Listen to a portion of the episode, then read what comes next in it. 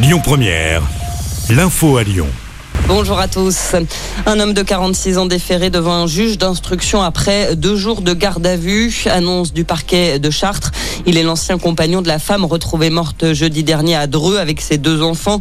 Ils avaient été poignardés à de nombreuses reprises. Leurs autopsies sont prévues en ce début de semaine. Lors des auditions, l'homme qui devrait être mis en examen a lui nié toute implication. Des élections législatives anticipées en Espagne. C'est l'annonce du Premier ministre Pedro Sanchez après la défaite hier de son parti aux élections municipales et régionales. Le Parti socialiste espagnol a enregistré un net recul face à la droite. Les élections législatives seront donc organisées le 23 juillet prochain. Elles devaient initialement se tenir dans six mois.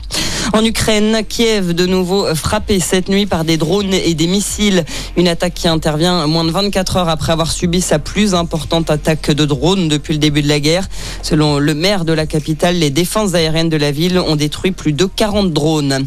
Retour en France avec cette alerte au pollen. La quasi-totalité du pays est en alerte rouge aux graminées, selon le réseau national de surveillance aérobiologique. 90 départements sont concernés. Seule la Bretagne et une partie de la Normandie sont un peu moins euh, touchés.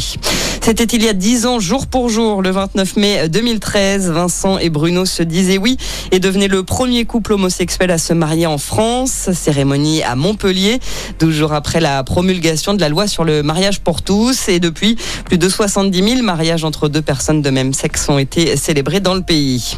Enfin, il vient tout juste de remporter le tournoi ATP de Lyon et d'entrer dans le top 100 mondial. L'entrée en lice d'Arthur Fils, désormais 63e au classement ATP, sera scruté de près cet après-midi à Roland Garros. Le joueur de 18 ans sera face à un Espagnol au premier tour, Alejandro Davidovic. Et puis ce sera aussi le premier match d'un autre Espagnol, le numéro 1 mondial Carlos Alcaraz, qui démarre son tournoi face à un Italien Flavio Coboli. C'est la fin de cette édition. Bon après-midi à tous. Écoutez votre radio Lyon Première en direct sur l'application Lyon Première, lyonpremière.fr et bien sûr à Lyon sur 90.2 FM et en DAB+.